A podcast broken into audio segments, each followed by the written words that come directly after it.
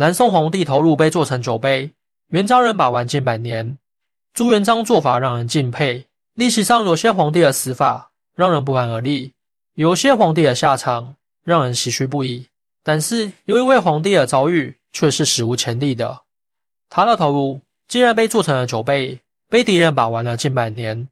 直到后来的一位皇帝将其夺回，重新安葬。宋理宗赵云是宋朝开国皇帝赵匡胤的十世孙，他在一二四年继承了宋宁宗的皇位，成为南宋第五位皇帝。他在位期间曾经联合蒙元灭掉了金，收复了北宋的故都开封，为南宋的复兴做出了一定的贡献。但是他也是一个荒淫无度的皇帝，他喜欢大妃嫔、养小妾，据说他的后宫有三千美女。他还喜欢在宫中举办各种奢靡的宴会，饮酒作乐，不理朝政。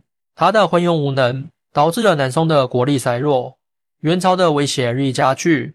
他的子孙也多数不堪，最终导致了南宋的灭亡。宋理宗在位四十年，是南宋在位最长的皇帝。他在一二六四年去世，葬于绍兴的永穆陵。宋理宗死后，南宋的局势越来越危机，元朝的军队也不断进攻，最后在一千二百七十九年。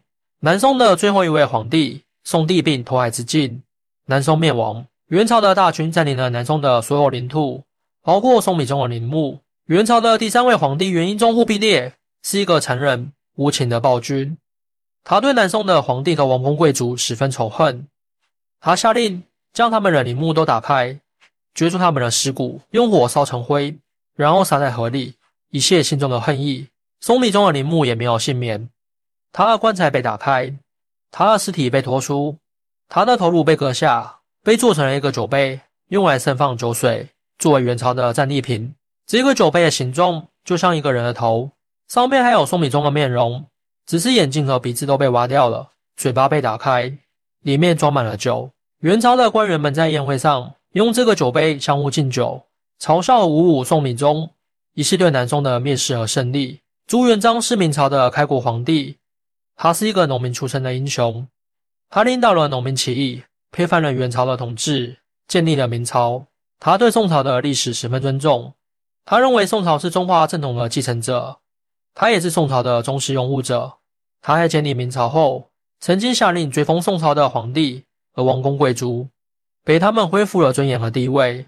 他还曾经派人寻找宋朝的皇帝和王公贵族的遗骨，将他们重新安葬，以示对他们的敬意和怜悯。在这个过程中，他得知了宋理宗的头颅被做成酒杯的事情，他十分震惊和愤怒。他立即派人去元朝的旧都大都，将宋理宗的头颅酒杯夺回。他亲自将其拿在手中，对着他流泪，说道：“你是一国之君，怎能受此屈辱？我一定要为你报仇。”他将宋理宗的头颅酒杯带回南京，命人用金银珍珠等贵重物品为其制作一个精美的棺椁，将其放入其中，然后将其送回绍兴。重新安葬在永穆陵，与宋理宗的身体合葬。他还亲自为宋理宗写了一首诗，以表达他的哀悼和敬佩。诗曰：“南朝四百八十年，一代天骄李宗宪，英烈不辱先帝志，忠贞可歌后世传。冤戮凶残绝陵墓，酷刑折磨割头颅。今日归来同葬地，泪洒黄泉恨不除。”朱元璋的做法让人敬佩他的仁义和气节，也让人感动他的情感和诗才。他为宋理宗的头颅酒杯做了一个完美的结局，也为宋理宗的一生做了一个圆满的总结。宋理宗的头颅酒杯是一个历史上的奇闻，也是一个人性的悲剧。它反映了元朝对南宋的残酷和无情，也反映了明朝对宋朝的敬重和同情。它让我们看到了一个皇帝的荣辱和命运，也让我们看到了一个英雄的仁义和气节。它是一个让人惊心动魄的故事，也是一个让人唏嘘不已的故事。欢迎大家一起来讨论，您的支持是我更新的动力。更多精彩内容，请关注拜你听书。